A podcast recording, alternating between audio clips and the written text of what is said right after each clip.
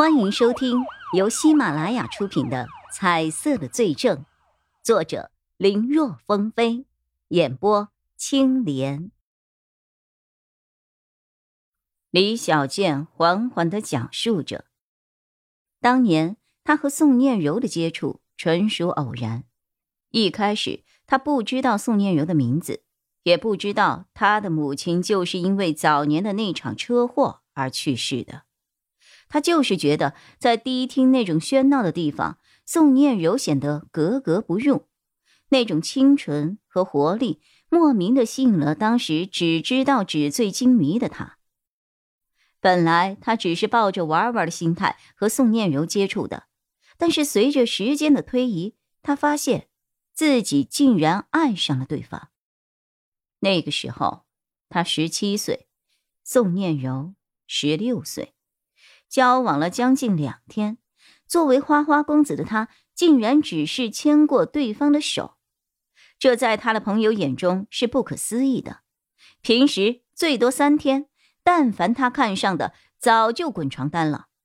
他自己也觉得奇怪，但他很喜欢那种循序渐进、淡淡的感觉。他觉得之前那些激情只不过是肉体上的欢愉罢了。这一次，他才真正的体会到了爱情的含义。那一天，他在外面吃完晚饭后，因为时间比较晚了，他就把宋念柔带回了自己家的别墅里。情到浓时，很多事情就自然而然的发生了。事实也的确是如此。事后，他拿出了早就准备好的戒指，想要向宋念柔求婚。当时他们的年纪还不大，那个求婚其实更像是他对宋念柔的一种约定和承诺。宋念柔当时很惊讶，也很高兴，但是。却出乎李小健的预料，宋念柔拒绝了。当时他就懵了，不明白为什么。宋念柔起初不想说，但在李小健的一番追问下，最后他哭诉着告诉李小健，其实他是有意接近他的。在宋念柔的心里，认为李小健害死了他的母亲，以前自己年纪小没有办法。但随着年纪的增大，这种仇恨心理越来越强烈。他决心自己来复仇。本来他是想接近李小健，取得他的信任后，找机会杀了他。可随着一天天的接触，他发现自己越发的下不去手，甚至惊恐的发现自己竟然对李小健动了感情。当时的宋念柔。也不知道该怎么办了，他没有想到竟然会是这样的结果。李小健听后，觉得自己之前以为是真情实感的东西，原来都建立在欺骗之上。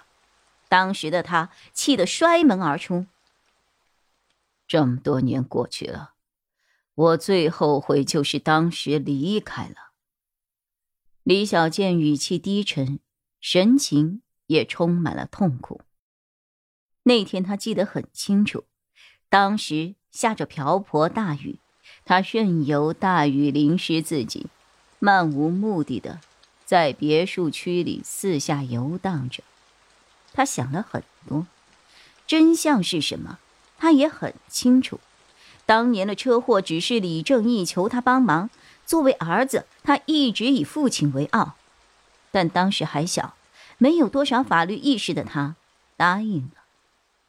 随着年龄的增长，他才知道自己到底做了什么。尤其知道了那个车祸死了两个人后，他就更加自责。这份自责让他从优等生变成了醉生梦死的游戏人间之主。他觉得酒精和女人才能麻痹自己心中的不安和痛苦。本以为宋念柔能够带给他一丝转机，没有想到。这竟然是当年恶果的延续，但真的是恶果吗？他爱宋念柔，宋念柔同样对他也有感情。也许一开始目的不纯，但那份情感是真的，否则宋念柔不会告诉他这些，更不会哭得那么痛苦。他逃避了那么多年，难道还要继续逃避下去吗？在冰冷的大雨中冲刷着，他觉得自己或许应该勇敢一点，去承认，去面对。只有这样，他才能够接受宋念柔对他的情感。渐渐想通的他，疯狂的跑回别墅，想告诉宋念柔当年的真相。他已经不在乎李正义和他之间的约定了，这些年自己的碌碌无为，就是被那个约定给束缚的结果。他要冲破束缚，去追求自己的爱。但是，当他回到别墅后，却得知宋念柔竟然跳楼自尽了。那一瞬间，我能感觉到我的心彻底死了。要不是他带宋念柔来别墅，要不是他刚才忽然跑开，或许……宋念柔就不会因为情绪失控失足摔死。再后来的事情，他就不记得了。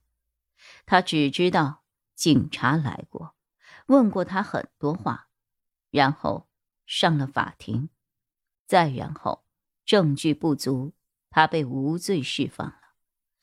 从头到尾的他都是浑浑噩噩的，直到。